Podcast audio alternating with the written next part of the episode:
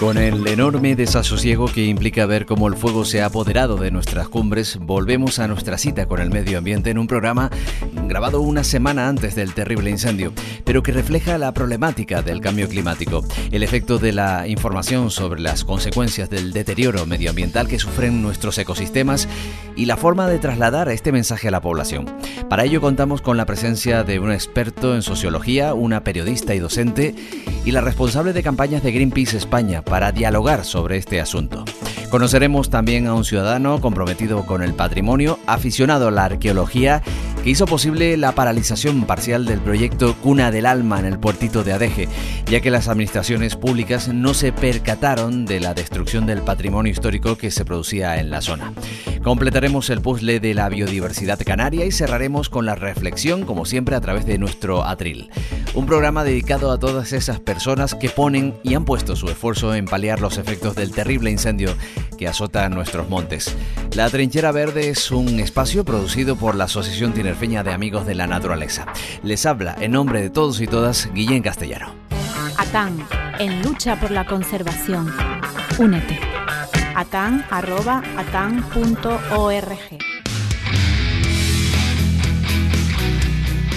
Al calor de la campaña electoral y el poco interés que suscitó el cambio climático en los líderes políticos, está claro que todas las noticias relacionadas con el medio ambiente no calan en la sociedad. A pesar de los incendios en Italia, en Grecia, en Argelia, en Canadá, que ponen en peligro no solo las propiedades, sino las vidas o la economía de un país los incendios que hemos tenido también en nuestro archipiélago. Y nos seguimos preguntando cómo debe ser la comunicación para que realmente el problema que tenemos encima se tenga en cuenta como algo fundamental, no solo para la supervivencia del planeta, sino ya con tintes individualistas para nuestra supervivencia, para nuestra salud, para nuestra economía. Seguimos preguntándonos cómo podemos mm, transmitir el mensaje mejor desde la ciencia y el ecologismo. Es una continuación de la trinchera verde del mes pasado. Seguimos reflexionando porque es que nos queda otra. Y después de la campaña electoral, como decíamos, donde el medio ambiente, el ecologismo tenían muy poco peso. Peso tienen los invitados de hoy en la trinchera verde. Eh, María José Caballero de la Vega es responsable de campañas y respuesta rápida en Greenpeace España, bióloga con amplia experiencia en el desarrollo y gestión de campañas y proyectos en ONGs internacionales. María José, ¿cómo estás? Bienvenida.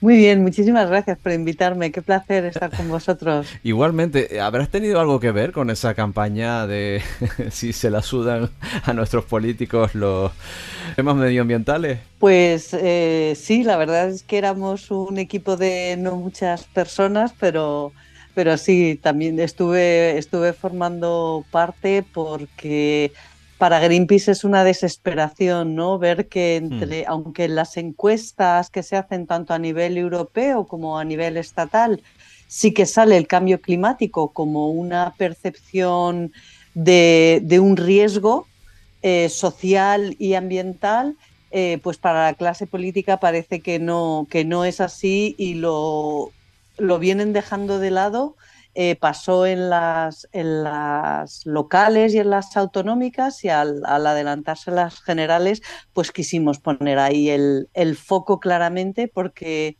porque realmente es urgente. Estamos viendo cómo se están acelerando todos los impactos y, no puede ser que la clase política siga mirando para otro lado. Desde luego. Greenpeace es una asociación, es una ONG experta en, en campañas de impacto. Recuerdo todavía también en Canarias cuando en un periódico local publicaba eh, la imagen del director de la refinería con una nariz larguísima, además, y creo que también de Endesa, eh, aludiendo a sus presuntas mentiras. Bueno, pues la refinería ya desmantelada, María José, o sea que yo creo que ese granito de arena se ha puesto también desde esas campañas de Greenpeace. Todavía tenemos que lidiar con Endesa, pero bueno, eso es harina de otro costal o de otro CO2. Sí, yo creo que una de las ventajas de ser una organización que tiene ya 50 años y, de tener la inmensa suerte ¿no? de ser independientes económicamente, solo estamos, eh, solo son las socias y, los socios los que, los que nos mantienen, no recibimos eh, dinero ni, ni, de, ni de gobiernos ni de empresas, hace que podamos seguir las campañas durante, durante mucho tiempo Y eso es eh, una, de las, una de las claves que yo creo que tenemos, que podemos seguir eh, machacando durante mucho tiempo con los que nosotros creemos que son los culpables y hablar de, de quien por así decirlo, eh, de quien nos dé la gana, ¿no? Una de las, mm. de las frases que se dice siempre en Greenpeace es que no tenemos ni amigos ni enemigos permanentes. Eh, entonces yo creo que, que, eso y el habernos integrado cada vez más, haber salido o haber entendido que los temas ambientales no tienen solo que ver con el medio ambiente, sino que tienen que ver con, las personas y con nuestra calidad de vida, es quizá lo que, lo que nos hace tratar, porque no siempre acertamos, pero de, llegar, de utilizar esas imágenes o, esos lemas que, llegan a una gran parte de la población. Sí, ¿verdad? Bueno, quizá ahí esté el secreto, el truco o, el mensaje eh, que se deba emitir. Lo vamos a, a contestar también con Daniel Gainza, que es sociólogo experto en recursos humanos, psicología del trabajo y de las organizaciones y director de la organización de empresa Alice Canarias en el ámbito de la eh, economía social.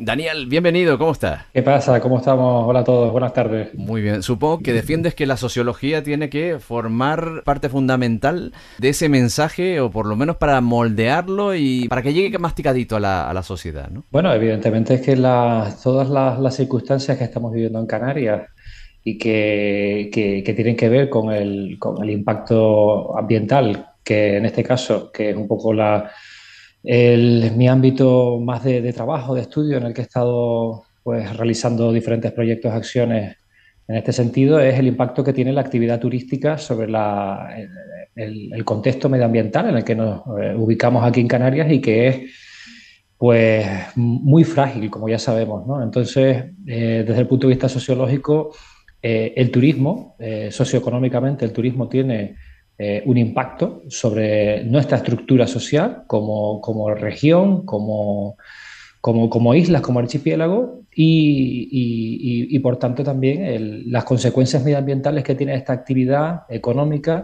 pues son palpables. Ahora estamos en un momento, yo creo que sociológicamente también muy interesante, eh, porque el turismo está empezando a, dejar de tener el rendimiento económico que tuvo décadas atrás en las familias. ¿no? En las empresas, en las grandes corporaciones sí sigue teniendo unos elevados márgenes de, negocio que, siguen siendo eh, pues muy interesantes para invertir aquí, pero a la población, a la población residente está comenzando ya de hace unos años atrás a, que empiece a, percibirse como, como un, espacio económico que no es tan eh, útil para el día a día de las personas. Entonces, eh, esto está suponiendo una serie de debates en el ámbito eh, cotidiano en el que desde el punto de vista sociológico pues va a despertar algunos y está despertando ya con mucha fuerza determinados movimientos sociales que están llevando al espacio político reclamaciones que se están traduciendo en políticas tales como la famosa ecotasa, que ya la hemos hablado, pero no se ha aplicado, pero al final, eh, bueno, eh, es una, eh, el resultado, como digo, de estos movimientos sociales que están cogiendo fuerza en las islas y a los que se están sumando personas no solamente activistas como era hasta ahora, sino mucha gente que, que, en su día a día ve de que el turismo no le da para vivir, porque vivir del turismo está siendo complicado y encima, pues hay unas consecuencias demográficas, ambientales y que además están afectando incluso a la vivienda, que ya lo hablaremos, ¿no? Entonces, eh, creo que es muy interesante el momento en el que estamos y, a partir de ahí pues hay mucho que ver y mucho que analizar. Mucho que ver, mucho que escuchar. Eh, el cuarto poder eh, tiene también la capacidad de, trasladar a la persona que, que se acerca a un medio de comunicación todo aquello que se genera desde la política, desde la cultura, desde esos aspectos científicos que también difunden eh, aquellas personas que están al tanto de, de esas cifras que manejan y que nos intentan, bueno, pues trasladar a nosotros y sin embargo, bueno, pues no calan en la sociedad. Laura Pérez Jorge es periodista y docente y está en los estudios de la Trinchera Verde. Laura, bienvenida. ¿Qué tal? Muchísimas gracias por la invitación. Me imagino que los medios de comunicación tienen sus odios y sus filias, ¿no? Por parte de la sociedad, sobre todo cuando se habla de la manipulación y queda tan patente que hay medios que están firmados por la derecha o por la izquierda o tienen determinados intereses económicos, ¿no? Bueno, cuando hablamos de medios de comunicación ya tenemos que hablar hasta de, otro, de otros términos, ¿no? Ya no es, no es periódico, no es, no es prensa, ¿no? No televisión ni radio. Internet, ¿no? Las redes sociales. Claro, que eh, al final lo que estamos haciendo es crear opinión. Y un periodista no está educado para crear opinión, está para ser un medio mediador de una realidad, de un hecho, a, una, a la sociedad. Laura, pero esa es la teoría. Pero a la gente le gusta escuchar opinadores. No, no lo crees. Eh, desde primero de la mañana, yo creo que hay gente a la que le gusta, al final, si, si, si, alguien tiene ideas de derecha, le gusta escuchar a un señor por la mañana que le reafirme ¿no? sus ideas eh, políticas y les gusta escuchar opinadores y nos gusta escuchar a, personas en las tertulias que sean afines a nuestros pensamientos, ¿no? sé. Claro, eso va en contra de lo que sería la comunicación. Es decir, yo tengo que saber lo que piensa la persona que no piensa como yo para entrar en debate. No ese término de discusión que siempre se ha usado de forma de peyorativa, pero que la discusión es debate sano, con respeto, pero que eh, ahora todo es crispación yo escuchar lo que yo ya sé y lo que defiendo, a mí no me sirve de nada. Yo tengo que escuchar lo que no comparto porque a lo mejor yo puedo estar equivocado. Y también para armarnos de herramientas para luchar contra esos argumentos que tantos daños nos hacen. Cierto. Tenemos todo el plantel y nuestros compañeros Quique Quintero. Buenas tardes. Buenas tardes. Y Carlos Galván, que gestores de este programa y además mm, quienes van a dar el pistoletazo de salida a la temática que hoy nos congrega aquí la comunicación, ¿no? De esos aspectos ambientales. Sí, mira, yo quería lanzar un poco el tema para que todos opinen, ¿no? Porque queríamos hacer este programa hoy para complementar, como ha dicho Guillermo en la entrevista del programa, al que hicimos el, mes pasado, en el que analizamos un poco eh, desde la parte psicológica y parte filosófica eh, en qué quizás nos estábamos equivocando, tirando de los grupos ecologistas, ¿no? En cuanto por qué en una situación mundial que estamos viviendo, como hemos dicho también hoy, con, esos incendios, con esas altas temperaturas, que todas las evidencias las tenemos. Eh, hemos tenido campañas anteriores que surgieron cuando Greta Thunberg eh, pensábamos que eso iba a ser el gran cambio del planeta, que muchos jóvenes estaban incorporando a esto, y de repente se empezó a desinflar. Eh, ya no sale tanto, todo esto no sale, y todo esto no sabemos si es por medio de los medios de comunicación que estamos mencionando. Es decir, no interesa, quieren que esto se mitigue, ¿no? que esta información no llegue del todo. Porque al final parece que lo que no se quiere es que eh, los seres humanos que vivimos en este planeta no dejemos de consumir o, o, vete a saber qué detrás de todo esto. Y entonces tenemos que ingeniarnos los grupos ecologistas, como ha hecho Greenpeace en, en, plena campaña electoral, de implicarse en una campaña electoral poniéndose a pancarta que no sé si al final ha amortizado en algo ponerla ahí porque no sé cuánto tiempo duró. Pero bueno, es como, como que tenemos que hacer cualquier cosa porque si no, no llegamos. Pero es que al final el debate no vemos que se genera, pero por un motivo, que con eso termino, es... Eh, nos centramos mucho en el negacionismo climático en el programa anterior y es lo que creo que hemos estado todos involucrados en intentar tumbar por qué se habla de negacionismo climático, por qué la gente está votando a partidos de ese tipo, pero para nosotros creemos que hay algo súper importante que es lo que ya están llamando retardismo climático. Es toda esa parte política también, que, está vinculada a, unos sectores políticos, que lo que quieren es como naturalizar que, bueno, el, cambio climático existe, no pasa nada, eso siempre ha habido, pero siguen viviendo de, la misma manera, sigan consumiendo. Entonces, el análisis de todo esto, que un poco se lo, lanza a los tres invitados, es cómo hacemos mover a la sociedad pues yo si me dejáis comenzar os puedo dar la, idea que manejamos desde, desde, Greenpeace, porque el problema es bastante complejo, no es un problema sencillo porque si no alguien habría encontrado claramente la, solución.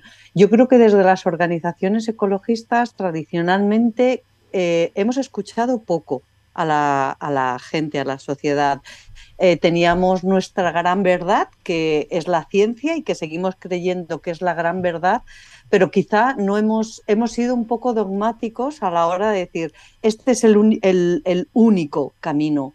Y el único camino que es el que nos está marcando la ciencia, es muy difícil, porque estás pidiendo cambios muy grandes a la gente. La gente puede estar de acuerdo en que hay cambio, hay cambio climático, pero tú le estás eh, durante un tiempo se ha estado como responsabilizando al, individuo, tú tienes la solución, si en lugar de comprar una botella de plástico eh, compras una botella reutilizable y no es esa la solución porque eh, la solución está en la actuación de los gobiernos y las empresas. Y son los gobiernos y las empresas los que están instalados en, ese, en esa mirada cortoplacista y, son los que tienen todo el poder y no quieren, no quieren cambiar. Nosotros atacamos mucho lo que llamamos el greenwashing, ¿no? El ver a grandes energéticas eh, que no tienen ningún problema en cortar la luz en situaciones de a colectivos vulnerables, luego diciendo que son los más verdes y que son los más sostenibles. No, oiga, ser sostenible significa ser solidario, ser empático. Entonces, el mensaje es muy complejo, pero yo creo que por, lo, menos mirando desde, haciendo autocrítica, ¿no? Eh, nos ha faltado dar un mensaje más sencillo, eh, no culpando tanto a las, a las personas, y mira que en Greenpeace hemos señalado a las, a las empresas, pero algo tenemos que haber hecho mal cuando, cuando se nos está acabando el tiempo, 2030 es el límite que marca la ciencia para no superar ese grado y medio de, temperatura y claramente no, no vamos por el, buen, por el buen camino. Nosotros sí que creemos que eh, hemos, hecho como eso, examen de conciencia y escuchamos mucho más a la sociedad, trabajamos eh, con, muchos, con muchos colectivos a los que igual, pues lo primero el colectivo feminista, ¿no? El ecofeminismo, o sea, es el, eh, el, ecologismo es feminismo, pero con otros muchos más, otros muchos colectivos con los que no hemos trabajado tan, de forma tan cercana en el pasado, porque creemos que la fuerza tiene que venir desde abajo porque los de arriba están muy cómodos y no quieren cambiar. Yo tengo algo muy claro eh, al respecto de, cómo debe calar y, por qué a veces no cala tanto el, mensaje ecologista en la población. Yo llevo ya unos años mm, dedicándome al, mundo de la, de la intervención social con colectivos vulnerables y al mismo tiempo, pues también dentro de nuestros itinerarios de intervención, de nuestras propuestas de intervención, pues siempre están incluidos los mensajes y la sensibilización medioambiental, entre otros aspectos que son transversales y que consideramos que deben ser imprescindibles en cualquier proceso educativo de, las personas, sean menores de edad, sean adultos, incluso mayores, no importa. Eh, y en este sentido, pues hay algo que es y que uno se da cuenta cuando trabaja con personas que están en situación de vulnerabilidad, que eh, desgraciadamente en Canarias son una gran parte, si no una mayoría de la población, porque eh, cualquiera que no pueda pagarse un alquiler eh, por sí solo y vivir con su trabajo o poder pagarse una vivienda, pues ya está en situación de vulnerabilidad. De hecho, eso sucede mucho en Canarias y lo estamos normalizando. ¿A dónde quiero ir con esto? Pues que realmente el, ecologismo, en algunos casos, y ahí coincido eh, con, nuestra compañera de Greenpeace es que ha quedado un poco alejado de la vida cotidiana de las personas, ha quedado eh, quizás encapsulado demasiado en el, en el espacio científico, en, el, eh, en una especie de, de gueto, porque lo voy a decir de alguna manera para que se entienda, en un gueto donde personas que están realmente comprometidas con esto y que tienen una dedicación también profesional al sector, pues desarrollan ideas y reivindican por ellas con argumentos que son sólidos, porque son científicos, pero que no terminan de calar y enganchar a la población en general. ¿Por qué? Porque en Canarias, por ejemplo, la gente está otra cosa. ¿Y esa otra cosa cuál es? Pues que eh, tenemos que verlo así, es así de simple, de que lo que importa a la gente en el día a día es tener una vida mejor, vivir mejor. Entonces, desde el espacio ecologista reivindicamos de que para vivir mejor necesitamos respetar el contexto, el espacio donde, donde compartimos el día a día con, el medio ambiente. Pero eso eh, no se aprecia tan fácilmente por la gente, no es tan fácil de apreciar. Lo que es fácil de entender es que yo no tengo dinero para pagar el alquiler y que eso al final está por encima de cualquier otro tipo de reivindicación. ¿no?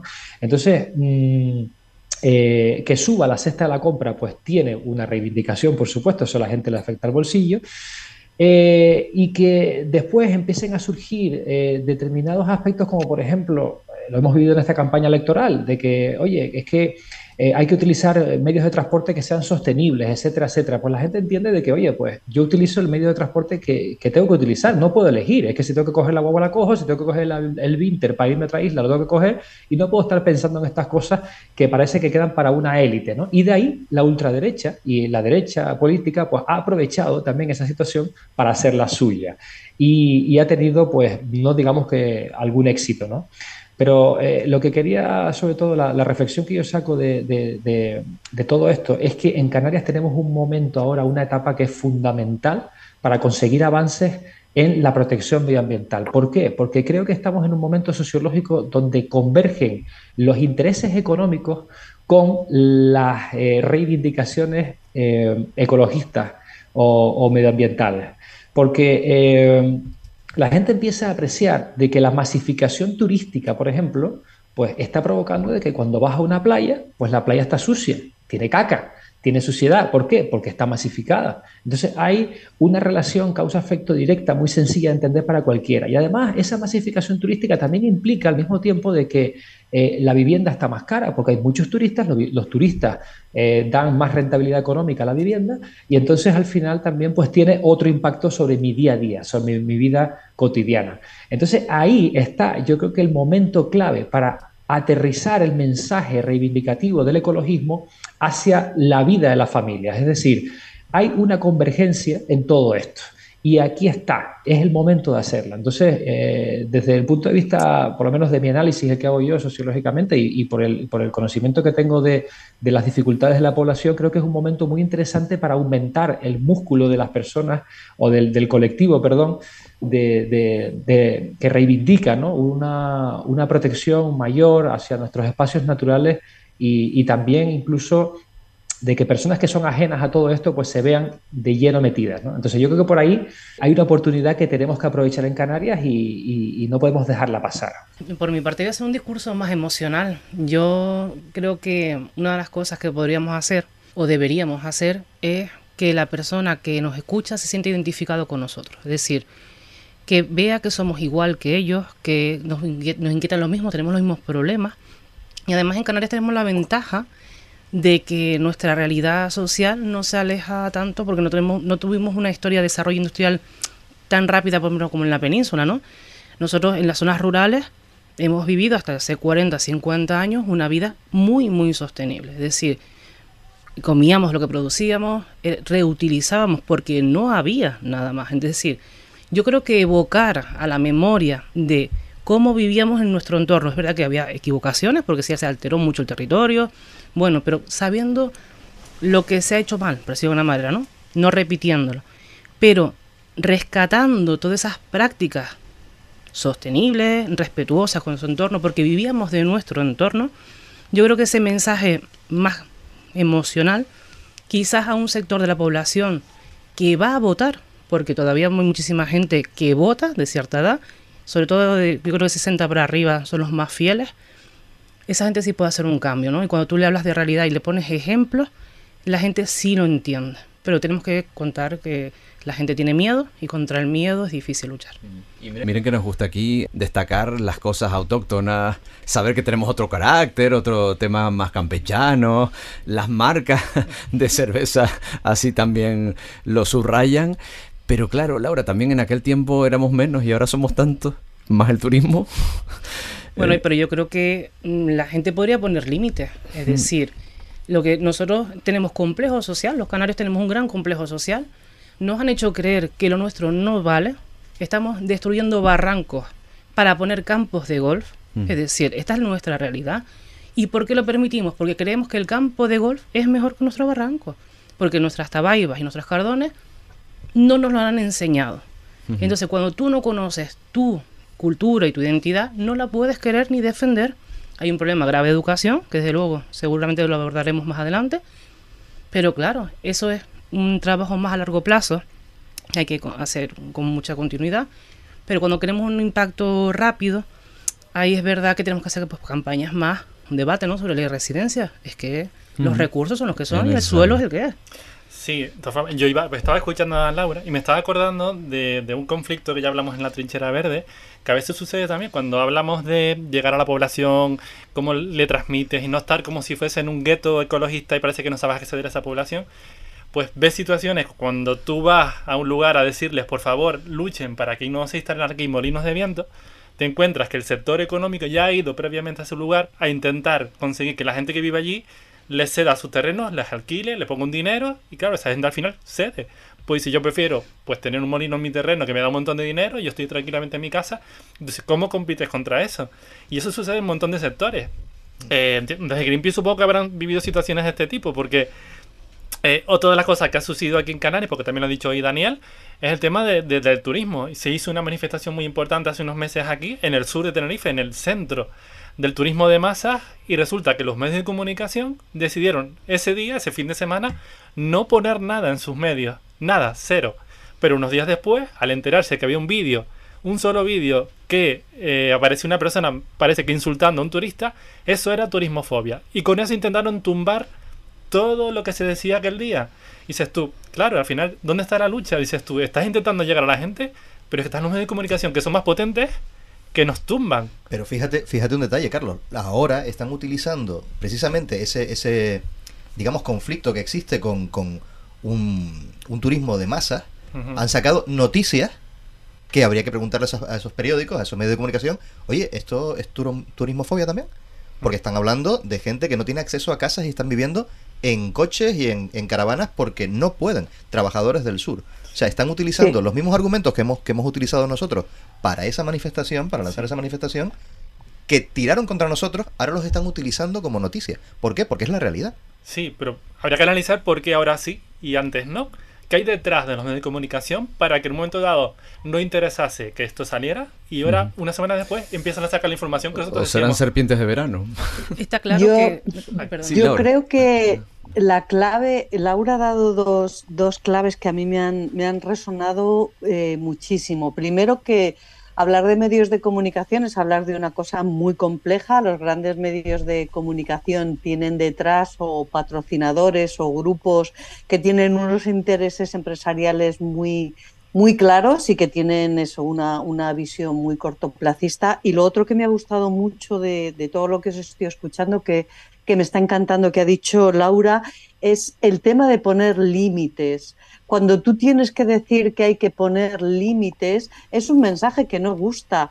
Eh, si a cualquiera que le preguntes qué hace Greenpeace te va a decir, pues hace acciones, pone pancartas, ¿no? En Greenpeace hacemos muchísimas más cosas y hacemos, dedicamos una parte de nuestro trabajo a impulsar soluciones que no le gusta a nadie. Y cuando nosotros hacemos informes de eh, metiéndonos con determinados sectores, sabemos que no va a salir más que en nuestra página web. Ahora, por suerte, hay medios independientes y, muchos y, muchas otras formas de comunicarse, como este mismo podcast en el que se puede hablar con libertad de lo que uno quiera, Pero son mensajes que a la gente en general no le, no le gusta, no le gusta escuchar cuando ya, ya te dicen a ti que tú tienes que poner límites y estoy muy de acuerdo, ¿no? El, el, mirar, eh, no solo en Canarias, ¿eh? aquí en la península tenemos que hacer lo mismo, o sea, tenemos que mirar a, lo que hacían nuestras abuelas, nuestros abuelos, para saber lo que era realmente vivir mucho más eh, acorde a lo que nos, a lo que nos eh, daba la naturaleza y, no exceder, ¿no? Ahora, ahora, ya, pues nada, la semana que viene ya acabamos con todos los recursos del planeta y a vivir de prestado. Esto, esto tiene, tiene un final que como sigamos así, pues claramente a la Tierra yo creo que le dará igual si los humanos nos extinguimos, pero se trataría de evitarlo, claramente. Laura. Bueno, con en relación a lo que decía la compañera, eh, son empresas. Los medios de comunicación de masa son empresas, exceptuando las públicas que tienen partidos políticos detrás, y es una realidad.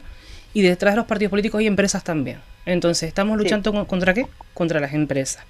El periodista es un trabajador de esa empresa que al final está sujeto a una línea editorial marcada por, bueno, pues grupos empresariales, lo que sea. Un ejemplo eh, claro, en 2008, 2008-2009, se destruyeron 4.000 eh, puestos de trabajo de periodismo en España por la crisis de la construcción, porque las constructoras y las promotoras financiaban los medios de comunicación. Yo ya ahí, más claro, no lo puedo decir. Bueno, así es. realmente, realmente increíble, sí. Bueno, yo mm, antes de empezar el programa le comentaba que, disfruté en directo la, la puesta de esa macropancarta en la que decía el cambio climático se la suda y ponía las cuatro, las, cuatro, los cuatro rostros principales de estas pasadas elecciones generales, eh, con el torso desnudo y sudando, ¿no? Eh, había varios, varios mm, integrantes de, Greenpeace que estaban colgados de la puerta de Alcalá, que está en, en, obras, y, y, me los tropecé. Y fue realmente maravilloso, a mí me encantó. Eh, había una de las compañeras que tenía un cartelito maravilloso con un eslogan que ponía vota por lo que más quieras que fue el eslogan que a mí me, me, me, marcó, o sea, me gustó muchísimo. Digo, ¿cuánto tiempo estuve hablando con otro compañero tuyo, María José, con Ricardo? Y, me dijo que les costó bastante sacar ese eslogan. Digo, ¿cómo les va a costar a ustedes sacar un eslogan así? Sí, sí, esas cosas cuestan. Entonces, yo a lo que voy, para meternos al lío, porque lo, lo que nos gustaría es casi hacer un, un, taller, ya que estamos aquí con tanta gente profesional, un taller de, de, de cómo gestar campañas, ¿no? ¿Cómo, ¿Cómo se gesta una campaña como la de la de estas pasadas elecciones, la de este cartel, que además, mm, que duró, creo que fueron 30 minutos. Yo estuve allí prácticamente grabando hasta que la descolgaron. Y, pero claro, el impacto fue brutal, porque llegó televisión, hubo un montón de gente mirando, yo escuchaba los comentarios y fue realmente increíble. Entonces, mi pregunta directa es, ¿cómo se gestan las campañas de este tipo y qué seguimiento tienen después? O sea, mm, cuando ustedes se plantean, porque es una inversión económica y un esfuerzo humano impresionante, porque allí evidentemente había dinero, que para eso es para que lo que los socios pagan realmente. Eh, se plantean también qué repercusión tendrá, se plantean cómo hacer un seguimiento, eh, hasta dónde llegan, porque a la vez en Madrid hubo un par de, campañas similares. En Chueca también se descolgó un cartel eh, hablando sobre todo de, de libertades personales y, ese no lo pudieron retirar porque estaban y nosotros estábamos planteándonos utilizar carteles virtuales, o sea, a través de, proyecciones que no se pueden eliminar de ninguna manera. Pero bueno, ¿cómo se gestan campañas como esta, María José? ¿Y, y, qué seguimiento tienen a posteriori? O sea, ¿qué, qué repercusión pueden ustedes leer después? Pues eh, nosotras desde Greenpeace más o menos eh, tratamos de planificar el año y de centrarnos en, en dos, tres temas aunque luego al final eh, es un mal endémico que tenemos, estamos metidas en, en, en demasiados fregados. Pero las elecciones claramente era para nosotras un objetivo ¿no? en, el que, en el que centrarnos. Eh, la cuestión estaba en que acabábamos de salir de las locales y las autonómicas, que también habíamos hecho eh, una campaña y al día siguiente dice adelanta Pedro Sánchez las generales, con lo cual nos desbarató bastante porque nosotras pensábamos que podíamos descansar y, que las elecciones iban, iban a ser a final de a final de año. Entonces hacemos hacemos un grupo de trabajo en el que en el que estamos personas de diferentes ámbitos. Hay personas que trabajan en en comunicación, en medios de, prensa, hay personas que trabajan en redes, una persona que trabaja en redes sociales, eh, estábamos dos o tres personas que trabajamos más en el ámbito de campañas, cambio climático, eh, biodiversidad, incidencia política y personas que trabajan más en la parte de audiencias. pues formamos un grupo de, pues eso, de seis, siete personas y, nos ponemos a pensar y lo que se nos ocurre, pues con la dirección luego lo, consultamos. Y en este caso, eh, de, lo que, eh, eh, de lo que se trataba, porque para nosotras el peligro era, y lo habéis comentado antes, ya no tanto los negacionistas, sino esos retardistas que, que, básicamente es el partido, el Partido Popular, que hacen tanto daño como los negacionistas, con la idea de que a un negacionista no le vas a convencer de nada porque no quiere escucharte, no está en tu mismo marco. Y nosotros trabajamos sobre todo con, la audiencia que se llama los activables, es decir, no aquellos que están convencidísimos ya, que eso puede ser nuestra base social o mucha gente que no es socia de Greenpeace, pero es socia de ATAN o de SEO Life o de quien quiera, porque para eso, para gustos están los colores, el caso es ser, es ser activista. Pero sí hay mucha gente eh, o muchos colectivos que sabemos que son activables y en este caso eh, nos marcamos un, objetivo que son eh, mujeres que se suelen abstener, abstener más y personas a las que les resuena nuestro mensaje, pero no nos han prestado mucha atención. Y, y con esa idea eh, claro, ya el lema no es el mismo que, si te marcas otro, otro objetivo de personas al que, al que, otra audiencia a la que, a la que llegar. Pues, y un poco también os digo que hay una parte de, acertar, ¿eh? que em, es un poco, siendo súper honesta, fruto del, del cansancio que teníamos de salir de la anterior campaña, ya era como, mira, da igual, pero vota por lo que más quieras. Eh, tenemos varias personas que realmente eh, son expertas en, o, que tienen mucha chispa, tienen mucha, mucha brillantez ¿no? en este tipo de... Y empezamos a darle vueltas y nos quedamos con eso. Y luego, como os comentaba al principio, eh, nuestro objetivo es que el cambio climático eh, estuviese en la mesa. Esa pancarta nos costó muchísimas discusiones internas porque era una provocación colocar a, Santiago Abascal hasta, hasta para nosotros era una línea roja, era un ignorarle eh, porque su bueno pues porque es una barbaridad detrás de otra, es un desprecio, es una falta de respeto, es un insultarnos cada día, con lo cual no pero pero bueno, decidimos arriesgar porque pensábamos en ese debate que iba a haber a los, a los pocos días. Y, fue arriesgar. Hace, hace la anterior campaña pues lanzamos otra que eran los niños políticos, que a cada niño le, o sea, encontramos un niño que, que caracterizamos como uno de los cuatro candidatos y conseguimos que nos contestase hasta Rajoy, que aquello era una cosa tremenda, ¿no? Todos nos contestaron y ahí sí que apelamos a lo emocional. En este caso era eh, realmente el miedo al retroceso al que nos enfrentábamos. Habla María José de apelar a, a lo emocional. Daniel Gainza, lo emocional es la familia, el bolsillo, la salud, circunstancias, por ejemplo, en un momento nos llegó a interesar el tema del aceite de palma por nuestra salud y de paso por el tema del medio ambiente, porque yo creo que principalmente fue por, nuestra salud.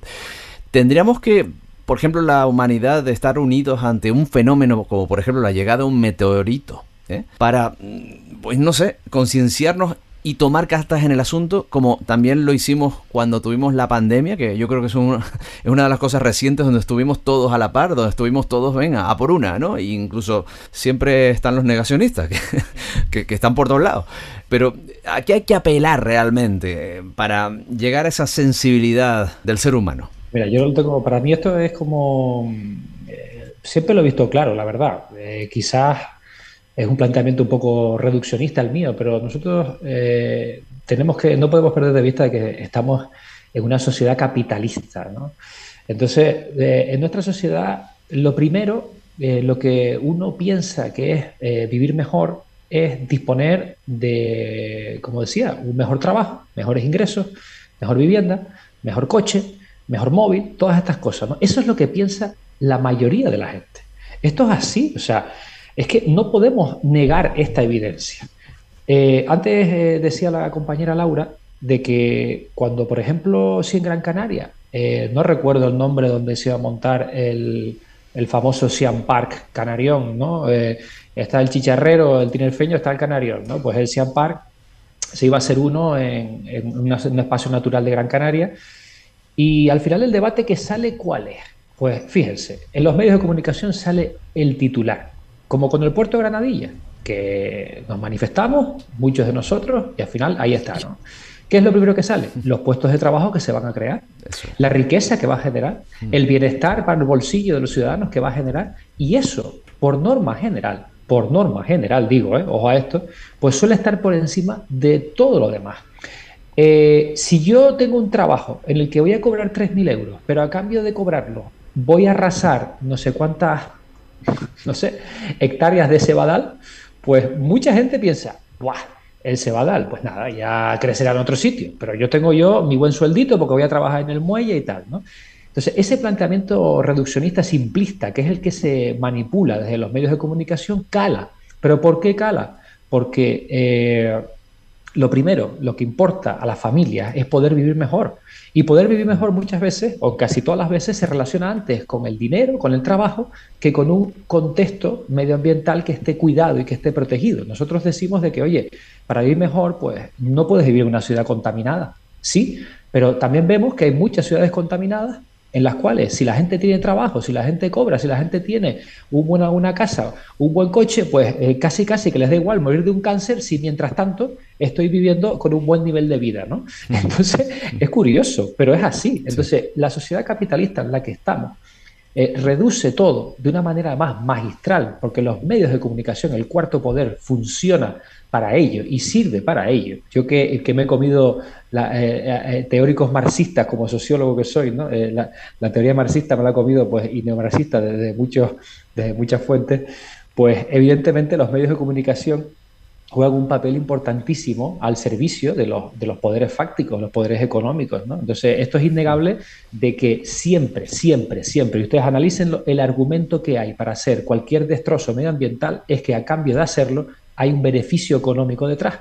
Entonces, se obvia, desde luego, que va a haber un destrozo ambiental. O sea, el cuna del alma iba a haber un destrozo ambiental, sí, o, lo va a haber, no sé si volverá o no, pero bueno, lo iba a haber. Pero a cambio que se decía de que eso va a generar un potente impulso económico para, eh, para el municipio, para la isla, etcétera, etcétera, y poco menos que eso compensa lo otro. Entonces, en ese discurso tiene que estar, como digo, es la oportunidad de meter de que realmente el impacto que está teniendo la actividad turística en el archipiélago está teniendo ahora mismo unas consecuencias que son negativas para muchas familias. Y ahí es donde tenemos que, eh, yo creo que el discurso ecológico converger, como decía antes, en ese, en ese momento, ¿no? de que eh, la masificación empeora la calidad de vida. ¿Por qué? Porque cuando el fin de semana me voy para la playa, la playa está llena y la playa está llena de residuos, la bacteria E. coli me cierra en el médano, no puedo irme para la playa, me mosqueo, no sé qué. Entonces ahí es donde está el momento en el que tenemos que actuar. ¿no? Y yo creo que es la oportunidad de, lanzar ese mensaje más cercano. Fíjense, y un último comentario que quería hacer es que eh, la campaña que, hizo Greenpeace, por ejemplo, la pancarta que, se, eh, que estábamos hablando, pues fíjense que yo creo, esta es mi humilde opinión, eh, que puede desconcertar a algunas personas que pueden estar relacionadas con, dentro de los cuatro candidatos que estaban en la pancarta, Santiago Bascal no es lo mismo que, por ejemplo, en el otro extremo, si fuéramos a Yolanda Díaz. ¿no? Los planteamientos que hace Abascal no son los mismos que Yolanda Díaz. Yo no estoy diciendo con esto que Yolanda Díaz lo que plantee sea para ponerle una medalla. ¿no? Ya sabemos que hay muchas críticas que podemos hacer, pero desde luego el negacionismo que plantea Abascal no es el mismo que el que plantea Yolanda Díaz. Entonces, eh, esa pancarta incluso generó críticas por el propio Pablo Iglesias, que lo vi en Twitter muy indignado con la pancarta porque decía que cómo se estaba igualando a la izquierda española con la ultraderecha en una pancarta que intenta buscar la, reactivación del ecologismo y tal. Entonces, digo que esto, como digo, eh, es la impresión que me da, pues reactiva la crítica incluso de la izquierda, lo cual está bien quizás porque al final hace que hablemos de ello. Pero eh, puede desconcertar incluso a votantes de, izquierda que dicen, pero bueno, entonces Greenpeace está diciendo que, que, este partido que yo pensaba que sí, ahora es que no. Eh, bueno, pues ahí está un poco la reflexión que yo diría, ¿no? De que a veces eh, las campañas pues, pueden tener una intención, funcionan más, funcionan menos, pero lo mm. que se trata es de llegar al día a día, a la rutina de la gente para que esto realmente eh, empuje a, las masas a, apoyar el, mensaje ecologista. La izquierda siempre ha tenido mucho diálogo interno, por decirlo de alguna manera.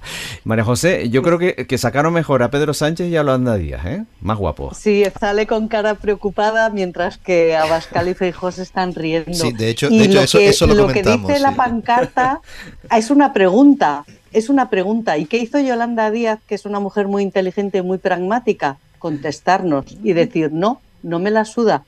Tenemos esta, esta, esta y esta medida.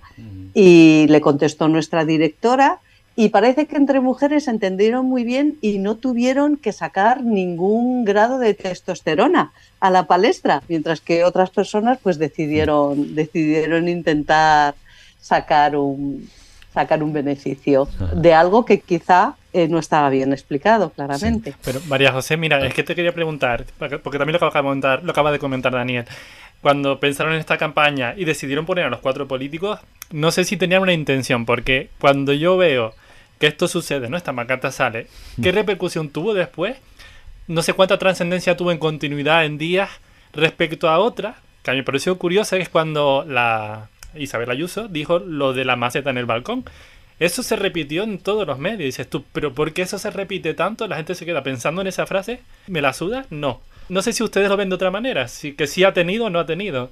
Eh, sí, sí que ha tenido, estamos viendo la repercusión que ha tenido porque eh, se está utilizando como referencia esa foto eh, con todo lo que, insisto, lo que hay que reconocer, que igual, ya lo he comentado antes, discutimos muchísimo si ponerlos a los cuatro porque precisamente se pudiera interpretar que, que pensábamos lo mismo de los cuatro, cuando no tiene nada que ver, tres días después publicamos un análisis de los programas electorales y era, o sea, del cero a, casi el 100, ¿no? entre, los, entre los cuatro partidos. Em, pero estamos viendo en medios internacionales que cuando hacen ahora un análisis de la pancarta, de, uy, la pancarta, perdón, de los resultados electorales, diciendo que bueno que la situación no está nada clara, que hay muchas opciones, utilizan esa pancarta porque no entienden eh, que no se haya hablado más del cambio climático precisamente con, con, lo que está pasando especialmente en la, en la zona mediterránea, ¿no? De olas de calor marinas, de olas de calor terrestres, eh, de pronto tenemos eh, super, lo que se llaman supercélulas, o sea, eh, unas tormentas que inundan Zaragoza en 10 minutos con unos pedrolos de granizo de 10 centímetros de, de diámetro y, desde fuera no se entiende que, nos esté, que, el cambio climático no fuese, el, no fuese el centro. Con lo cual, insistimos en que a quien haya podido molestar lo lamentamos profundamente porque simplemente hicimos un cálculo y pensamos que realmente merecía la pena ser provocador, provocar para que se hablase de, de cambio climático, para que se, se dijese si iba a ser una prioridad o no iba a ser una prioridad para que para quienes pudieran pudieran gobernar, pero al final eh, lo que eh, creemos que es una imagen que, que, ha quedado que ha quedado ahí. Además, insistimos, o sea, si miras, lo que hacemos es una pregunta que no había más que contestar en lugar de, de molestarse. ¿Tú crees que estamos en situación de ir educadamente y decir no molestar a nadie?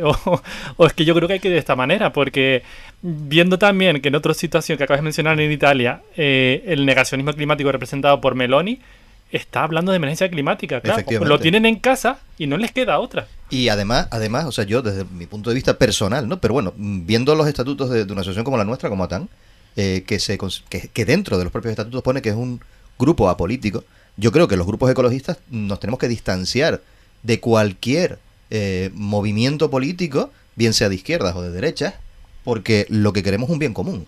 Y si alguien se sale retratado, lo que has comentado tú, si Yolanda Díaz se pone en contacto con la directora de Greenpeace para explicar cuál es su proyecto y dónde están los puntos en el que se va a tratar el cambio climático, ole por ella, evidentemente, porque es lo que tienen que hacer. Pero que quede claro que mm, nosotros, mm, yo lo hablé con, no sé si fue con Ricardo, que estuve comentando que, bueno, durante las elecciones municipales, aquí el Partido Socialista que estaba gobernando en el Cabildo, en Tenerife, salió muy perjudicado, sobre todo por nuestras campañas contra el circuito del motor y contra Cuna del Alma. Y decíamos, es que claro, otro grupo que durante muchísimos años, un grupo histórico que es Coalición Canaria, que ha sido el destructor masivo del medio ambiente en nuestras islas, estaba agazapado y nosotros prácticamente le estábamos haciendo el trabajo sucio. Y estas discusiones las hemos tenido. Pero claro, no puedes pararte a decir, espera un momentito, vamos a hacer política como ellos. No, no, no, tenemos que seguir trabajando. Y yo creo que una pancarta como la tuya, yo personalmente la aplaudo por eso. Porque están todos en el mismo saco. Señores, pónganse las pilas. Para mí era un, revulsivo. Están denunciados además por parte de Greenpeace y otros colectivos por inacción climática. O sea, es que no creo que estemos a tiempo de decir, vamos a ver si quedamos bien es que hay una emergencia climática. Claro, efectivamente. A ver, yo estoy de acuerdo con ustedes. Evidentemente que, la, no tendría mucho sentido que esa, que esa campaña que hizo Greenpeace estuvieran eh, solamente los, políticos de derechas y no estuviesen quizás los que se autodefinen como de izquierdas o los que son más de izquierdas. No, podría ser así, ¿no? Se meten todos o no se mete ninguno, ¿no? Pero bueno, lo cierto es que ha, que ha generado un poco de, discrepancias entre, entre, sobre todo los de izquierda, porque se consideran que son más, ellos mismos se consideran como más reivindicativos y que evidentemente los programas electorales eran distintos. ¿no? Yo sí creo que, miren, que eh, y, con la óptica en Canarias puesta, con la óptica en Canarias hay mucho miedo, mucho miedo para el sector empresarial a lo que antes nombrábamos de la turismofobia. hay un miedo impresionante. Esto genera temor. Temor es de que la palabra turismofobia implica que se repitan procesos como se están sucediendo en otros territorios turísticos eh, que están en Europa y fuera de Europa. Eh, tenemos situaciones similares a las que está viviendo en Canarias en Puerto Rico y también en Hawái, que bueno, están viviendo pues la gentrificación, el mismo proceso de gentrificación que estamos viviendo en las islas, lo están viviendo allí y se están produciendo mm, reivindicaciones que están eh, implicando cada vez a más gente. Entonces, yo creo que ahí en Canarias yo echaría Eh, creo que hay muchas posibilidades, además, no sé, yo esto lo digo como un poco sugerirlo, ¿no? Es decir, de que eh, el, impacto que está teniendo el turismo en la población está siendo brutal. Muchas personas que antes estaban a favor de que cada vez vinieran más millones de turistas ya ni siquiera lo ven como bien. Eh, entonces aquí, en este punto, creo que las campañas que tienen que, y llegarán en Canarias las campañas por aquí, eh, el decrecimiento turístico tiene que ser una de las alternativas a las que, a las que debe ir dirigido el mensaje ecologista, eh, principalmente porque está afectando al bolsillo de, la familia. Y ahí es, yo creo que es como tener la pelota botando en la portería vacía. O sea, está pero a huevo, porque es que eh, está siendo brutal. Lo que supone el alquiler vacacional para muchas familias que no pueden acceder a una vivienda es una eh, cosa que es auténticamente eh, desastrosa. ¿no? Y ahí hay un argumento facilísimo que creo que tiene que converger con el mensaje ecologista y, si es así, si es así, va a crecer mucho y va a ganar mucho espacio político ese discurso y esas medidas que se van a proponer. Bueno, yo quería hacer alusión a un comentario que hizo Daniel, el tema económico, el tema de los empleos y tal. Eh, oí una compañera tan una vez decir, eh, tenemos una gran oportunidad con el puerto Granadilla, porque es un ejemplo de promesas incumplidas, ¿no? Yo invitaría a que alguien, algún medio de comunicación, sacara dos imágenes paralelas de una promesa, decía cuántos puestos de trabajo iba a generar y cuántos buques y ese polígono que iba a ser la bomba, que de hecho hubo, hubo, empresas que se trasladaron hacia allá porque iban a evitar ese traslado de mercancía por autopista y que sacaran el estado actual de ese puerto. Es decir, una imagen, en este caso vale más que mil palabras. Y otra alusión que quería hacer es que hace poco en el Festival de los Océanos, eh, uno de los documentales que se proyectó fue em, el precio del activismo. Me llamó muchísima atención que una economista australiana había cuantificado el impacto económico del activismo y era mayor que la actividad nociva. Es decir, es posible cuantificar el beneficio económico de conservar o, gestionar los recursos de otra manera. Yo me gustaría que un economista se aliara con, la parte medioambiental. Quizá patrimonial. hay que inocular dentro de esas propias empresas turísticas, señores, señoras, mm, si seguimos dejando que se construyan más complejos de esto, va a haber más competencia y cuando adelgase el turismo, vamos a vernos aquí. Hay que hacerle sentir ese egoísmo también desde el punto de vista de empresa turística para que luchen entre ellas, ¿no?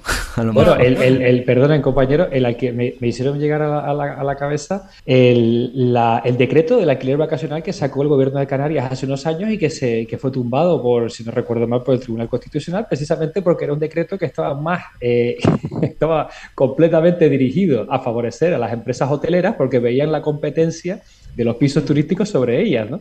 Entonces ahí resulta que podría también haber una, como tú decías ahora, una convergencia, ¿no? E, ese decreto pues se quedó en nada precisamente porque los argumentos jurídicos no eran válidos, eh, porque no había un interés general sobre, sobre esa regulación como sí lo sería si fuese realmente para, para que las familias pudiesen acceder a una casa, ¿no? O sea que ahí justo sucedió eso, ¿no? Solo decir que, que yo eh, participé durante años en la campaña contra el puerto de Granadilla y, es, esa desesperación de ver que tienes todos los argumentos, todos, que el puerto no es necesario, que es todo mentira, y al final lo único que, conseguimos fue reducir el puerto a una quinta parte de su tamaño, pero que es flaca, vamos, que es un, que es mm. un fracaso, pero es muy, es muy desesperante. Y sobre las empresas, yo creo que eh, las soluciones, la, la, sostenibilidad viene siempre de empresas pequeñas, de colectivos que cuando se enfrentan a los grandes normalmente no llegan, no tienen la misma o no tenemos la misma fuerza, el mismo, el mismo enganche. Pues yo lo que quería proponerles para, para terminar, así, una pequeña tormenta de ideas o, una dinámica de creación, de un eslogan de reacción ante la emergencia climática. Aquí podemos hablar todos, incluso los que estamos por aquí fuera de micro también pueden decir cosas, ¿vale? Algún eslogan corto, ¿cómo, cómo nos remitimos otra vez al, al de vota por lo que más quieras, ¿eh? sin esa coma, que además quedaba muy, muy claro la intencionalidad, y, buscar algo así, o sea, un eslogan que además eh, en muchas ocasiones desde ATAN queríamos llegar a tener a lo mejor un eslogan que sirviera para muchas cosas. ¿vale? O sea, que, llegara y se pudiera utilizar mucho, ¿no? Eh, utilizando esa, lo que los, psicólogos llaman el disco rayado, ¿no? Un poco por ahí. Pero un eslogan ahora ante esta eminente emergencia climática, que ya no la llamamos crisis, la llamamos emergencia, porque una emergencia es cuando tienes que llamar a, a, los servicios, a los bomberos, a los médicos, porque es que estamos, estamos perdidos prácticamente. ¿Qué se les ocurre? Venga, alguna frase. Y podríamos entrar en el debate si realmente ese mensaje tiene que ser catastrofista o más no tiene por qué serlo, porque, también tenemos que hablar de, un mm. poco de la ansiedad climática. O sea, si, si la gente se siente muy, muy amenazada, de repente dice, bueno, no hay nada que hacer. O sea que, ¿se les ocurre alguno? ¿Han trabajado con alguno? Hombre, yo, eh, soy defensora del positivismo, ¿eh? yo creo que siempre el, ser optimista eh, puede ayudar, ¿no? Yo voto por mensaje optimista yo creo que es, imprescindible el optimismo, el positivismo, porque, porque el, miedo, lo habéis comentado antes, te, paraliza, ¿no? O te hace huir. Entonces, eh, de, claro, es, para mí es un poco difícil así, eh, porque si no sabes a quién lo quieres dirigir, para que sea, o sea, si es muy general, pues claro, no sé si puede valer o no, pero en esa clave positiva, eh, a mí me gustaría meter la parte de, las personas, del actuar y, que algo así como que, el, no lo sé, que la mejor herramienta eres tú. Eh, lo que pasa es que es muy general, claro. Pero bueno, es que no, yo no soy muy buena con, con eslogans. ¿Quién lo diría? ¿Quién lo diría? Bueno, pues, eh, no sé si Daniel quería también. No, yo iba, yo iba a tirar de, un eslogan que utilizamos aquí en, esta casa donde, donde yo trabajo, que como digo, en, Alice Canaria, una entidad que, que, bueno, que desarrollamos proyectos para, para, mejorar la vida de las personas, ¿no? Y, y en esa mejora de la vida de las personas está la conservación como nosotros llamamos de los contextos. Nosotros nos gusta ponerle eh, a nivel interno esa, esa, definición del contexto donde las personas se relacionan entre sí, que es importantísimo eh, y que depende de, un, buen contexto, de un buen barrio, de, de, unos buenos espacios públicos, de una buena conservación medioambiental, de una buena calidad del aire. Eso es fundamental para mejorar la vida de las personas. Entonces, nosotros siempre solemos decir aquí eh, en Ali, de que debemos de poner siempre a las personas por encima de todo. Y en este caso yo creo que podría ser como una especie de eslogan, que lo voy a copiar aquí de, Ali.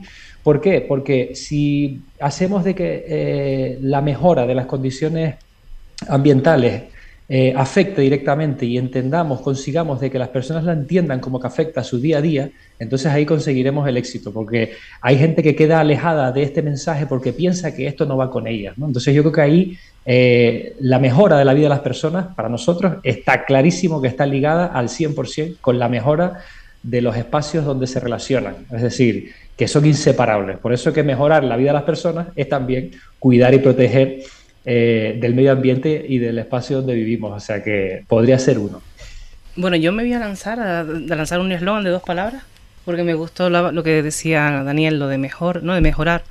Yo voy a decir mejor juntos. Ya de ahí, pues nada.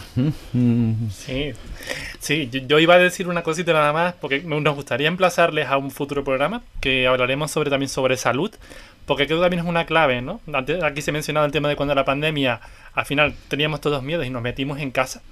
A pesar que al final siempre salen negacionistas, eso yo creo que tenemos que asumirlo.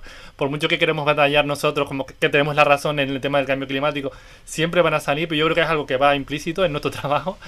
Pero creo que en la salud podemos intentar buscar también un mensaje, es decir, cuando yo en el, en el de tú a tú con una persona que tengo enfrente y empezamos a hablar sobre esto y es una persona que no cree en esto y le empiezo a contar, la termino convenciendo. Entonces muchas veces pensamos, pero ¿por qué no llegan los mensajes generales, no? Y tú ves que en ese mensaje en la mesa de Navidad con tu cuñado, por mucho que él te suelte sus cuñadeces, por poner un término, lo terminas convenciendo porque terminas incluso convenciendo a la mesa que está contigo y lo terminas poniendo la mesa en contra de tu cuñado. Entonces, creo que tenemos la información, como ha dicho hoy Mariajo, eh, tenemos la información, pero... y yo me quedo también con buscar el objetivo. Sí. Eso, eso es fundamental, saber a quién va dirigido y, y no de una manera tan general, sino mm. Mm, en grupos pequeños. O sea, estamos, mm. bueno, pues ahora queremos trabajar con este grupo, con grupo de mujeres o con grupo de, de colectivos que se dedican al, al salto pastor. Vale, vamos a trabajar por grupos y vamos a dirigirnos ahí. O sea, realmente resulta, yo creo que es bastante efectivo y que además saltaría a otros grupos seguramente. Pues yo apelando al tema de la cotidianidad que decía Daniel, no es un eslogan, pero más o menos a lo mejor puede ser inspirador, aunque no cumple los parámetros del lenguaje no sexista, pero mm, permítamelo. Eh, si no paramos el cambio climático, ni móvil, ni TikTok, ni Grand Prix, ni casa, ni coche, ni bonitas fotos en Instagram, ni nada. Dos para el carajo. ¿A qué ahora sí que te lo piensas, Majo? Bueno, bueno, y sobre todo, mira, el Grand Prix que cuesta una pasta, ¿eh? Que últimamente se está poniendo de moda y yo no sé qué tanto interés ha suscitado, pero bueno, permítanme este eslogan final. Pero apelo un poco a esa cotidianidad, ¿no? A, a ese día a día que en caso de que nos ocurra algo catastrófico, pues no disfrutaríamos. Estaríamos estilo Mad Max aunque hay gente que le gusta ese eh, punto catastrófico, ¿no? Ese futurismo así tan, tan negro, ¿no? Así que nada, bueno, pues con esto yo creo que podemos finalizar. No se lleven por mí los publicistas, aunque pueden copiar si eh, hace bien a la sociedad. Copien lo que sea de este programa, no hay problema. Muchísimas gracias a María José Caballero de La Vega. Muchísimas gracias por acompañarnos. Ha sido un auténtico placer, lo he disfrutado muchísimo. Muchas gracias por invitarme. Daniel Gainza, gracias también por, por estar con nosotros. Venga, gracias a ustedes. Ha sido un momento, hemos pasado momentos guapos. Muy bien, me alegro. E, eso es lo que prevalece, ¿no? Al final, en, esta trinchera verde. Y Laura Pérez Jorge, eh, gracias por acercarte también a estos estudios de la trinchera verde. Bueno, muchísimas gracias a ustedes. Y nuestros compañeros Quique Quintero, Carlos Galván, que siguen con nosotros, aunque Carlos a lo mejor se queda ahí, ¿no? En la trastienda, pero Quique sí, sigue con No, me voy a borrar de TikTok ahora mismo. Vale. Sí, yo me voy a quitar Instagram. ¿Ves? Ya está causando furor este pequeño proyecto de comunicación que acabo de, de elaborar. Gracias a todos. La trinchera trinchera verde. El murciélago de bosque, Barbastela barbastelus, es nativo de Canarias. Vive en bosques de pino y monte verde, donde se refugia en cuevas, galerías y edificios abandonados. Se alimenta de invertebrados, especialmente de mariposas nocturnas. Se le ha citado exclusivamente en Tenerife y La Gomera. Estuvo amenazado en décadas pasadas por el uso masivo de pesticidas para los cultivos. La especie está en la categoría de interés especial en el listado español de especies silvestres. ¿Quieres ser amigo de la naturaleza? Hazte socio. atan.atan.org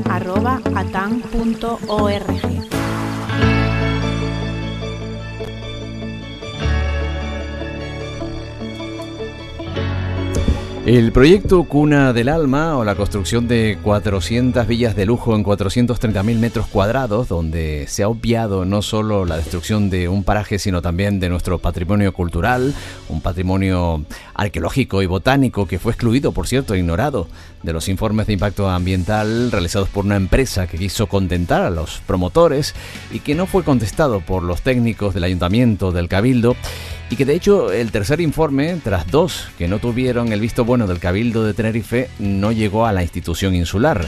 Sin embargo, eh, comienzan los trabajos destruyendo eso precisamente, nuestro patrimonio.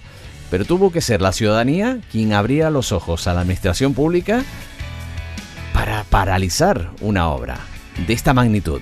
Uno de estos ciudadanos comprometidos que paralizaron el proyecto de, de Cuna del Alma está con nosotros en nuestro estudio. Sisto García Noda se define como ese ciudadano comprometido con la defensa del patrimonio del territorio, pero también es aficionado a la arqueología y no solamente ha sido él, sino también una, una cabrita, como habrán escuchado o como habrán podido ver en algún medio de comunicación, que logró parar una obra de 350 millones de euros en Tenerife.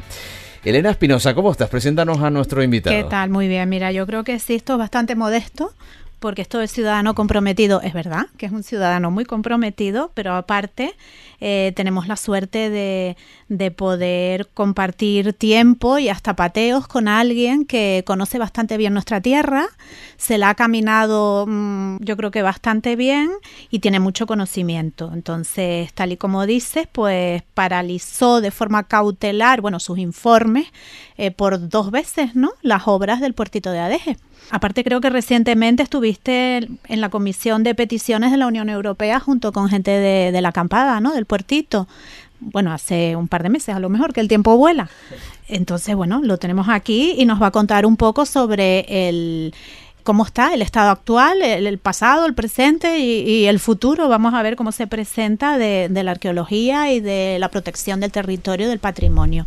Eh, a mí me gustaría empezar con un escrito que me pasó precisamente, esto hace algún tiempo, eh, que viene de Gabriel Cruz. Gabriel Cruz es un licenciado en psicología, esa es su titulación, pero ha publicado, eh, ha publicado dos libros, Memoria de las Piedras de eh, la editorial La Palma, traducido al francés y a la Masic, que me resulta curioso, y también por ediciones Baile del Sol y Arráncame la vida. Es otra parte de diferentes antologías relacionadas también con nuestra historia. Yo creo que hace un resumen, aparte de hablar eh, del atentado en el yacimiento arqueológico de Barranco del Muerto en, Santa Cruz, eh, hace un, resumen que nos puede meter un poco en la tesitura actual.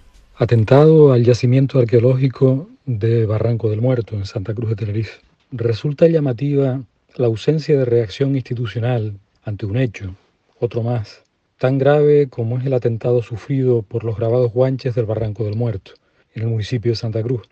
Igualmente llama la atención que los medios de comunicación no reflejen la noticia.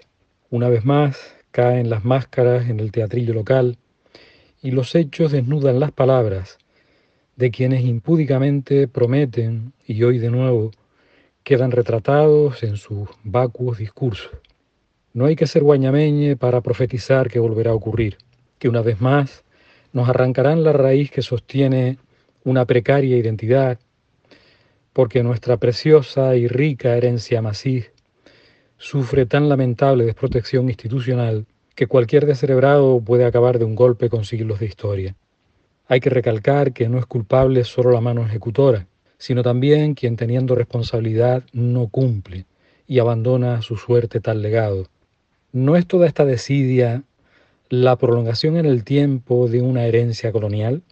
La destrucción activa de la población guanche y su cultura, con sus aspectos funcionales, sus creencias, su patrimonio material y simbólico, que se inicia en el siglo XV, continúa con un largo periodo de ceguera académica, que niega la existencia de yacimientos rupestres prehispánicos en Tenerife.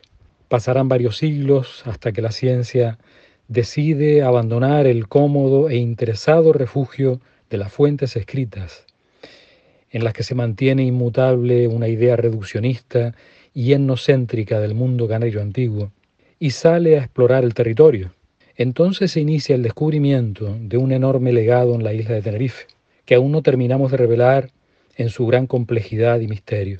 Sin embargo, en nuestra isla en particular, y desde la gestión pública no se alcanza a sensibilizar a la población acerca de su importancia histórico-cultural, ni a sentirlo como algo nuestro. Tampoco se generan medidas de protección efectivas, más allá de declaraciones BIC que resultan ineficaces. Si durante siglos vivimos la, la negación de su existencia, hoy medianamente reconocidos, vivimos su ruina.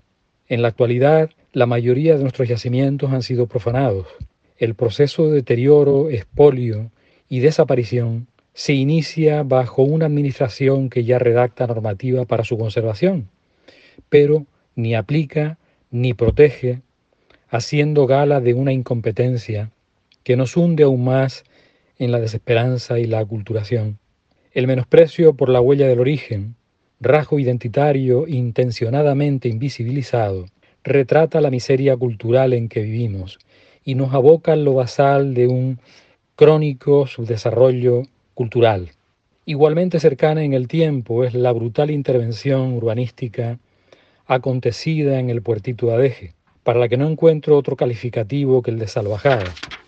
Ha sido el penúltimo capítulo de esta devastación y no solo de varios yacimientos arqueológicos, en una nueva operación codiciosa y ante la pasividad de las instituciones. La, oportuna intervención de un grupo de ciudadanos que se, se alzaron y literalmente se jugaron la vida enfrentándose a las palas mecánicas evitó la destrucción completa de un espacio único de enorme riqueza geológica, botánica, marina, arqueológica y etnográfica. Espacio que hoy no existiría De no ser por esta acción ciudadana, fueron capaces de permanecer acampadas y vigilantes durante tres meses, hasta que las obras fueron finalmente paradas por incumplimiento de normativas medioambientales y patrimoniales, y abiertos los correspondientes expedientes. En una sociedad psicológicamente sana, estas mujeres y hombres serían figuras heroicas. Sin embargo, hoy están siendo juzgadas bajo dudosas acusaciones. Todo mi agradecimiento para ellas que con su lucha comprometida validan su calidad como personas. Este verano parece venir enfebrecido. En pleno Beñesmer, nuestro deseo es que su rigor sea indignación en la voz de todos, para no permitir que nos desangren la tierra maternal que nos acoge, territorio cosificado y vendido a pedazos, siguiendo una pauta económica que, en su decrepitud, sigue provocando el destrozo de nuestra tierra y su riqueza. Vamos hacia la extensión, hacia la extinción de un territorio natural que es suplantado por macrourbanizaciones que dicen representar el mundo civilizado. Es civilizado aniquilar bárbaramente el paisaje y la diversidad patrimonial que contiene? ¿Lo sería seguir viviendo de espaldas a su valor y comprensión o privar a las futuras generaciones de su conocimiento? Tenemos una formidable y variada abundancia de huellas guanches ocultas en nuestro territorio que esperan ser parte de nuestras vidas, ser descubiertas con la mirada maravillada por el misterio que atesoran. Pero subyace una vergonzosa ignorancia, además de un patrón de menosprecio por el patrimonio indígena. El legado colonial está bien arraigado en las estructuras del poder establecido y en el origen de estas prácticas políticas dispuestas a despojarnos de lo nuestro para vendernos a la mejor oferta. Esta negligencia institucional es la que permite que avance la destrucción, que culmine el etnocidio. Bajo este techo atlántico, azul remanso que fue del mundo antiguo, seguimos necesitando responder a la pregunta de quiénes somos, y para ello es necesario conservar nuestro pasado en toda su extensión. Identificarlo e identificarnos, educar y difundir sus huellas, revivir mitos, guardar lugares con significado, dignificar la identidad cultural de este pueblo con la irreemplazable conciencia histórica. Pero nada será posible sin un compromiso serio de la Administración con nuestro pasado. Ya está bien de tanta embriaguez de poder y tanto desvarío. Sisto, bienvenido. Veo que asientes con la cabeza mientras oímos la locución de Gabriel y bueno, hace un repaso a, la situación pasada y presente. La verdad que es muy preocupante. ¿Cómo, cómo llegaste tú al mundo de la arqueología y, y cómo lo ves? Buenas tardes, buenas tardes. Yo cada vez que escucho aquí al amigo Gabriel, que la verdad que es un amante del patrimonio y de nuestra cultura, él creo que lo ha dicho todo con esas palabras y, con ese tono que realmente llega al corazón. Pues mis pasos para comenzar con desde el principio, pues en el barrio donde me crié, pues muchos elegían pues el deporte, ¿no? Como era el fútbol y otras actividades, de las pocas que habían en mi época. Y yo me dediqué a, a la exploración de los barrancos, a jugar en el Barranco Santo, que fue donde me crié. Y ahí fue donde desperté un poquito ese amor por la naturaleza y por lo que es el patrimonio. Y después poco a poco, cuando ya uno pudo salir del barrio y muchos se quedaron atrapados pues en esas cosas que habían en aquellos años, yo me dediqué a lo que es el, el mundo indígena y a lo que es el senderismo y a lo que es la naturaleza. Parece que, bueno, te hablo desde mi experiencia. Eh, yo realmente llegué a, tener un conocimiento, digamos, in situ, un poco de conocimiento de, de caminar, digamos, por, por diferentes zonas y para mi sorpresa eh, no hace falta hacer una prospección porque entre otras cosas es ilegal, ¿no? Que vayamos haciendo prospecciones por ahí, pero es que te encuentras material en superficie, grabados, mm, basta con tener un, que alguien te indique, ¿no? Mira, mira, estás viendo ahí eh, cerámicas, o, sea, obsidianas, eh, grabados que puedas identificar, ¿no? Eh, y están por ahí tirados. O sea, la, sensación es que están totalmente desprotegidos, ¿no? no incluso eh, esto yo creo que a nivel de, educación, a pesar de que la LOMLOE, que se implantó el curso pasado, eh, nos habla y nos recalca que tenemos que hacer especial hincapié en el patrimonio natural y cultural de, eh, y etnográfico y patrimonial en general de Canarias, creo que incluso desde la... Hay una asignatura, por ejemplo, Historia de Canarias en tercero de la ESO, que es obligatoria y cuando yo hablo con compañeras de, profesión y les cuento que, imparten esa asignatura, eh, se quedan con la boca abierta, viendo que, todo ese patrimonio está por ahí desperdigado y que, y que no lo conocen y que no lo pueden transmitir, ¿no? Entonces, esto es, preocupante. Hombre, a mí cuando las personas me preguntan que dónde hay un yacimiento arqueológico aquí en la isla de Tenerife, yo le digo, toda la isla de Tenerife es un yacimiento arqueológico. Los guanches eran los habitantes de aquí y vivían en, cualquier rincón. De hecho, las manifestaciones rupestres están en cualquier lugar, dentro de la capital, fuera de la capital, en el extrarradio, lo que llamamos el centro. Están presentes todas esas manifestaciones rupestres. Eh, el problema que tenemos, y es bastante grave, es que ninguna de ellas está protegida. Y ninguna es visitable tampoco para que, como tú estás bien diciendo, estos educadores puedan seguir educando si no conocen ni siquiera ellos el patrimonio que tienen alrededor suyo, pues no podrán transmitirlo, ¿no? De hecho, yo con una de las compañeras, con la compañera Laura, estamos haciendo pues, un proyecto educativo y llevando a los centros pues eh, la, la, poca información que nosotros podemos dar y para que ellos puedan transmitirlo así a sus alumnos. El año pasado hicimos un total de casi unos 1.200 alumnos, creo que es algo para hacerlo dos personas sin, sin ningún medio económico, creo que es bastante. Tenemos para el próximo curso unos cinco colegios prácticamente confirmados también y creo que es una de, de nuestro deber como ciudadanos comprometidos es divulgar pues lo que cada uno divulga su conocimiento, el que tiene, ¿no? Académico, lo demás y yo pues divulgo el mío que ha sido pues más de 30 años pues eh, en el mundo indígena o en el mundo guanche, ¿no? Para que se nos entienda mejor. Y yo creo que es una obligación mía transmitir pues el conocimiento que a mí me pasaron también pues ciertas personas. Lo que tú denominas arqueología social, ¿no? Que entiendo que es acercar a, a, la sociedad, al pueblo en general, estos conocimientos que no solo están en, en un museo.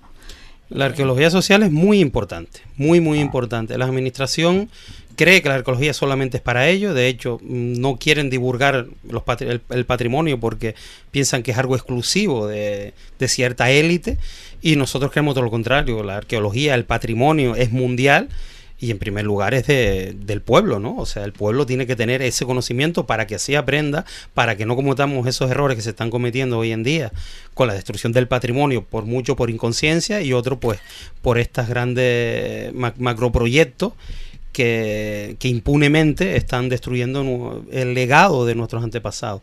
La arqueología social es muy importante y tenemos que luchar porque sea, sea una realidad y la administración se dé cuenta de que el pueblo tiene derecho.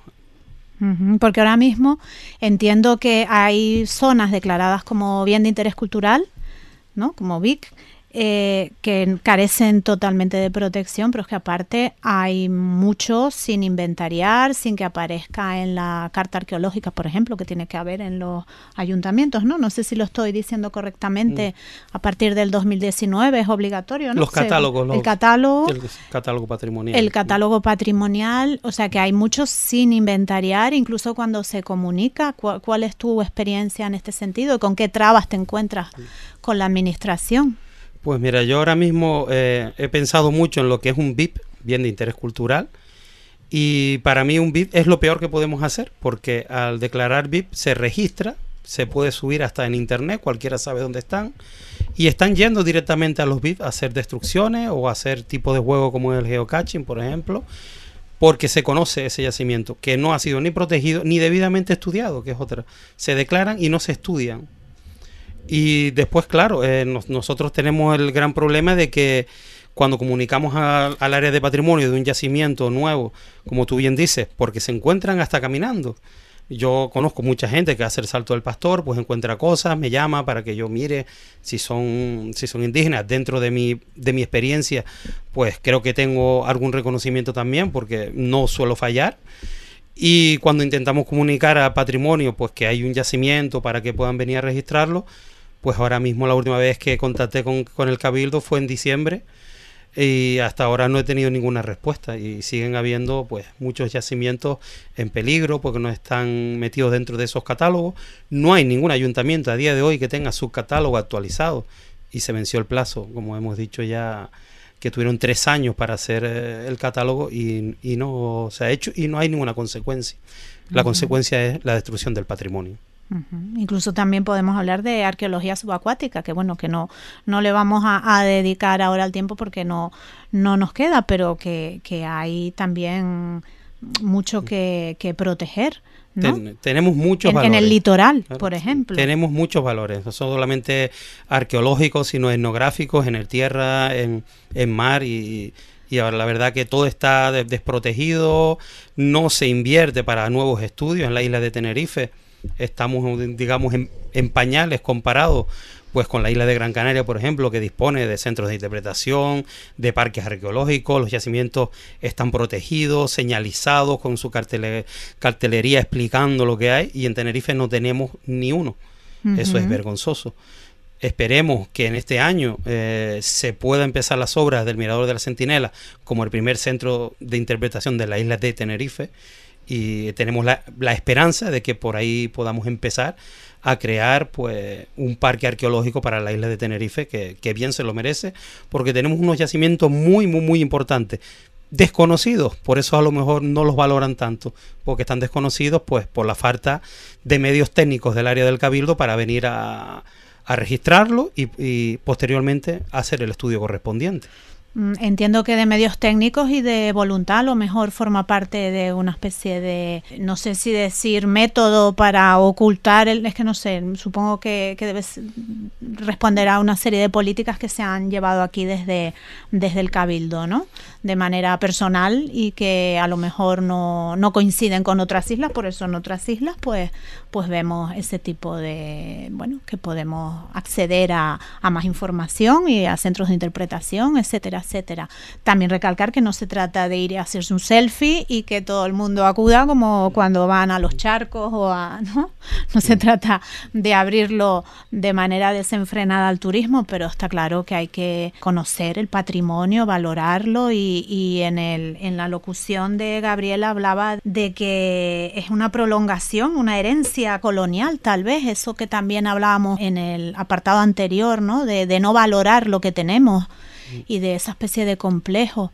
Eh, la parte de, la formación y de divulgar yo creo que es un pilar fundamental. Eh, no sé si ves el futuro esperanzador o, cómo lo ves. Hombre, eh, lo que estamos hablando, falta de medidas de miembros del, del, Cabildo, por ejemplo.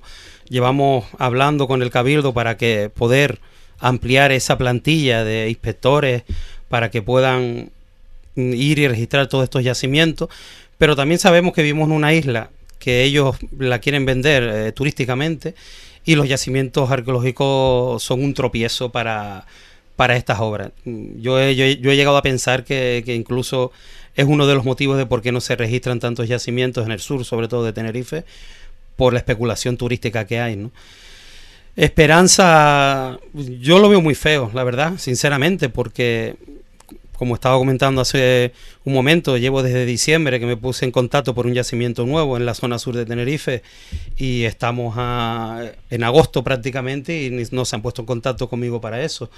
También tenemos algunas denuncias que hemos hecho con el tema del geocaching que han destruido patrimonio arqueológico y esperando, tenemos pruebas y esperando que vengan a recuperar las pruebas y tampoco, o sea, lo vemos un poquito negro en el futuro. Y pruebas también de espolio y de, ¿no? y de haber comunicado, hemos encontrado cosas y no acudir y ver después que desaparecen, supongo, es la verdad que es dramático, es dramático.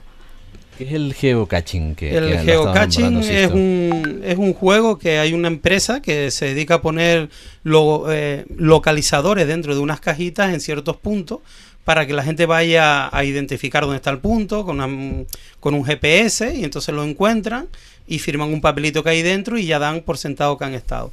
El problema de esta actividad es que lo están haciendo dentro de yacimientos arqueológicos.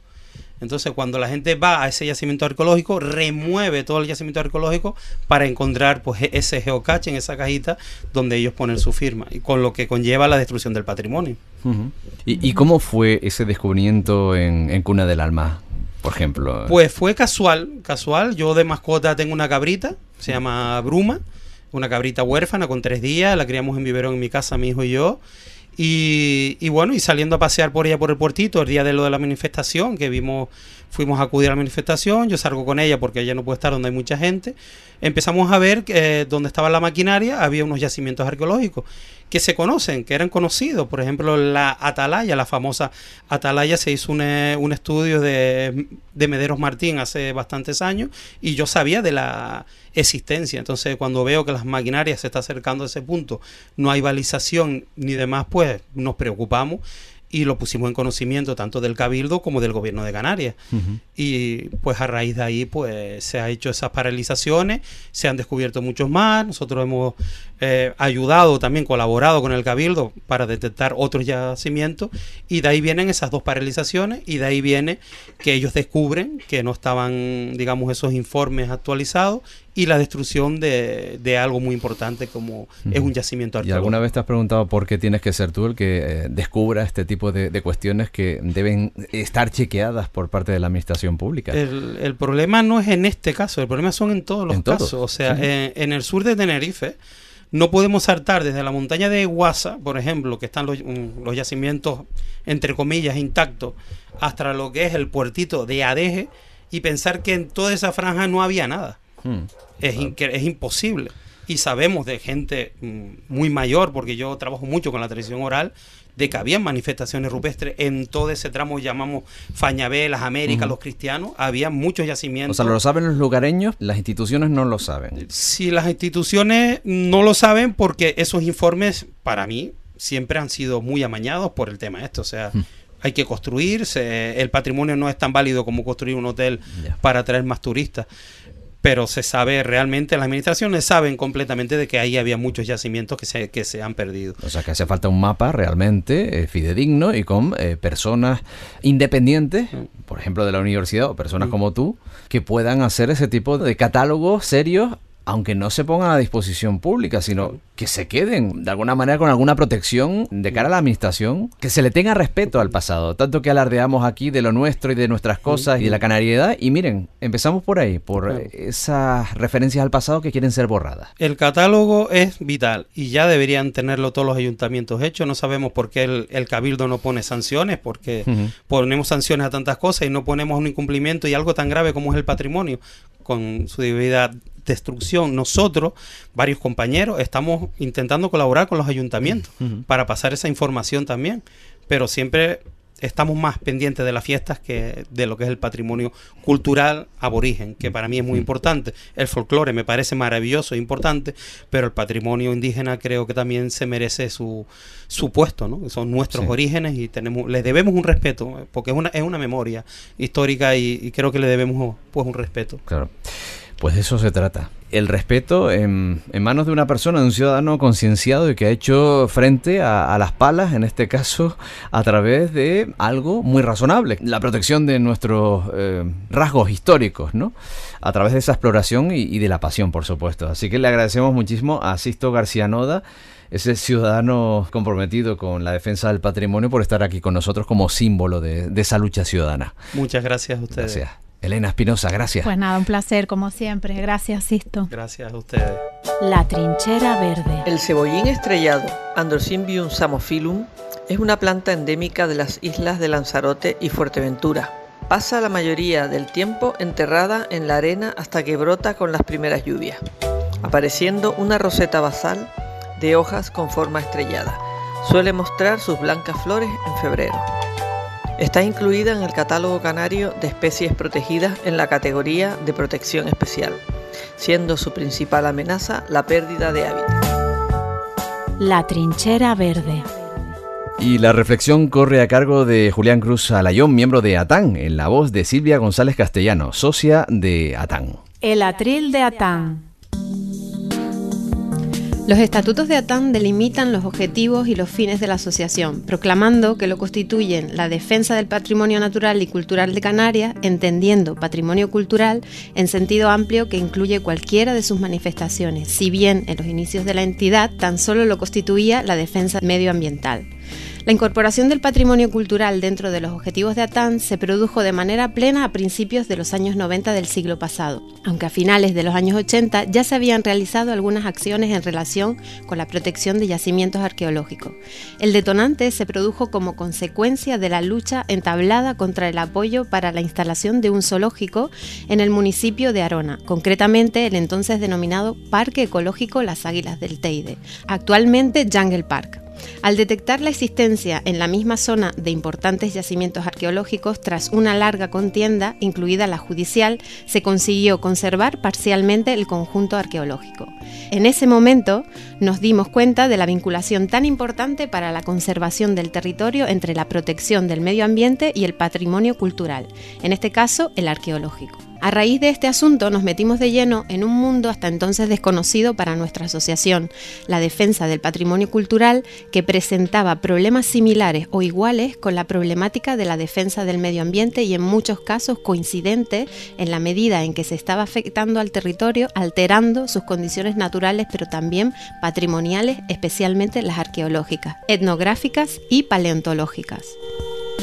Se crea entonces la Comisión de Patrimonio de Natán, que contó con la colaboración fundamental de arqueólogos de prestigio en esta materia, facilitándonos información, información en la materia y colaborando con la asociación en numerosos asuntos, especialmente en la preparación de una de las herramientas más efectivas de las utilizadas por ATAN, además de las judiciales para la protección del patrimonio arqueológico, la incoacción de zonas arqueológicas para la delimitación de los entornos de protección de yacimientos arqueológicos, especialmente aquellos que contienen manifestaciones de arte rupestre, que por imperio de la ley son bienes de interés cultural. Estas iniciativas se tomaron para zonas arqueológicas como la Barranquera, Barranco del Rey, Roque de Vento, Risco Chijafe, Roque de Jama, Roque de Igara, Las Orcas de Moreque, Roque de la Abejera, Malpaís de Rasca, Montaña y Llanos de Guasa, entre otros.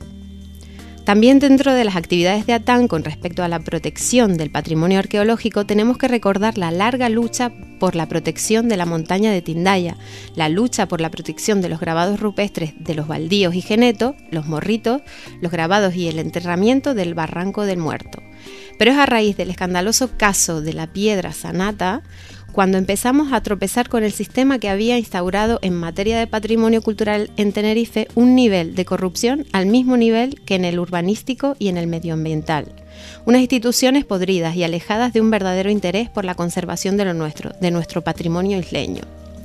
Lo cierto es que la situación del deterioro del patrimonio cultural en Canarias continúa en la misma situación que en los años 80 y 90, por ignorancia o por falta de respeto a nuestro pasado y a nuestros antepasados, por lo que se hace necesario desde ATAN recuperar esa combativa sección de patrimonio para luchar de manera coordinada y efectiva por lo nuestro, la tierra, sus recursos naturales y su patrimonio cultural.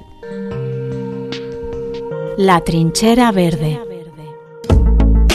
Los efectos del cambio climático se manifiestan de múltiples maneras. Es cierto que siempre hemos eh, sufrido incendios en nuestras islas, pero la subida de las temperaturas sin duda incrementa ese riesgo.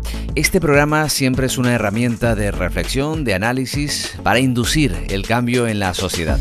Reiteramos nuestro apoyo a quienes ponen su esfuerzo en paliar la situación producida en los altos de la isla de Tenerife y nuestra solidaridad, por supuesto, con aquellas personas que se han visto afectadas.